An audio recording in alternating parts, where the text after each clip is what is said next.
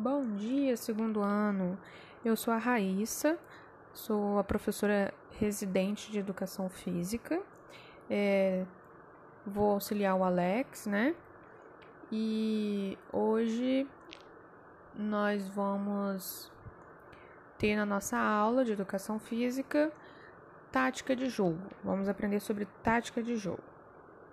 É, eu vou disponibilizar um material para vocês escrito para auxiliar a vocês no entendimento e vou disponibilizar também uma atividade avaliativa que vocês vão responder só para a gente ver se vocês conseguiram entender a matéria mesmo, tá?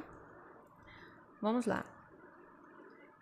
Na educação física, um dos vários conteúdos que são executados de forma coletiva são os esportes. Sempre enxergamos o jogo do individual para o coletivo, acreditando, né, que o simples fato de colocarmos os melhores jogadores em campo vai possibilitar com o tempo o encaixe perfeito daquele time, para eles jogarem naturalmente.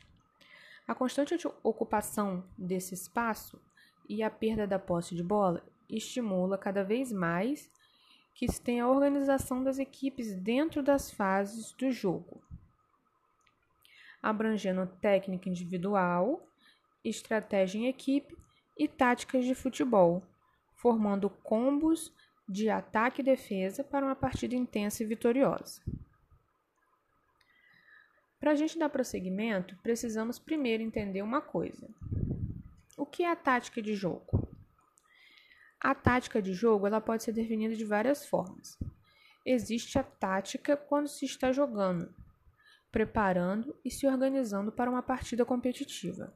Ou seja, a tática envolve tudo, todo, né? Aquele processo, não só da partida, mas toda a preparação durante a semana. Então, tudo que antecede, desde o treino, desde tudo que for, vai ser feito no jogo, é a tática de jogo. Em outras palavras, a tática de jogo é um plano específico para algumas ações e também define como sendo a prática para o desenvolvimento dessas ações. Então, ele é o individual e ele é o coletivo. Agora, nós vamos conhecer um pouco sobre o esquema tático, para entendermos mais à frente outras coisas. O que seria o esquema tático? É a forma de se posicionar, de posicionar né, a equipe em campo, com o objetivo de desestruturar o outro time direcionando cada jogador para uma área estratégica que vai suprir as necessidades desse jogo. As formações elas podem ser tanto ofensivas quanto defensivas. Ofensivas são as de ataque e defensivas são as de defesa. Além de táticas, né, que equilibram ambas as necessidades em uma única formação. Então, pode ter as duas coisas predominantes, tanto ofensiva quanto defensiva. O direcionamento dessa tática no futebol é realizado de acordo com a análise dos pontos fortes e fracos da equipe em si e do time adversário, identificando quais as possibilidades de se destacar em campo. Você sabia? Pode não parecer, mas o termo esquema tático e sistema tático são levemente diferentes. Enquanto o esquema tático se refere a algo estático, uma referência inicial posicional. É quando aparece lá na, na televisão aquele o campo de futebol, né, com as posições dos atacantes, dos, dos do, das pessoas da equipe do time, né, dos jogadores. Isso é o sistema tático. É algo estático. É a posição deles ali. O sistema tático, sistema tático, é algo mais móvel e se refere como os jogadores se movem no campo. Assim como os termos posição, posicionamento e função apresentam diferenças entre si, esses termos esquema tático e sistema tático também são diferentes.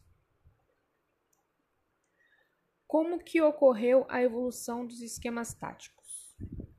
Na apostila que o Alex disponibiliza para vocês, vem falando sobre os esquemas táticos, né? É, como já vem explicando nessa apostila, eu não vou muito entrar nesse tema, explicando cada uma. Eu vou trazer mais sobre a história, como que veio essa evolução, da onde que surgiu, tá? É, essas táticas de futebol, elas começam a ser desenvolvidas a partir de ações individuais e coletivas, que além de mostrar possibilidades naturais de formação, pontuavam as fraquezas e pontos fortes do time de atuação e adversários. Com isso, né, forma, novas formas de organização passam a ser testadas e repetidas no decorrer dos jogos. A primeira datada dessa organização né, que eles faziam foi em 1529, lá na Itália, época em que um time de futebol era composto por 27 jogadores. Isso mesmo, 27 jogadores em um time de futebol. Essa história é curiosa, pois o motivo principal da formação não foi a vitória no campeonato em si, mas sim a necessidade de ambos os times reafirmarem questões e posicionamentos políticos, fazendo com que as equipes pensassem estrategicamente na hora do jogo.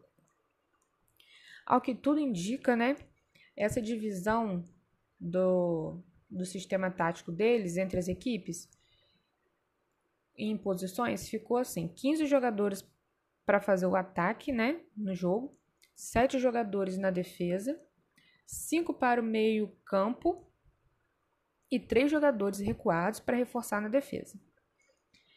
Então, esse sistema tático que vem explicando na apostila de vocês é a posição que os jogadores iniciam a partida.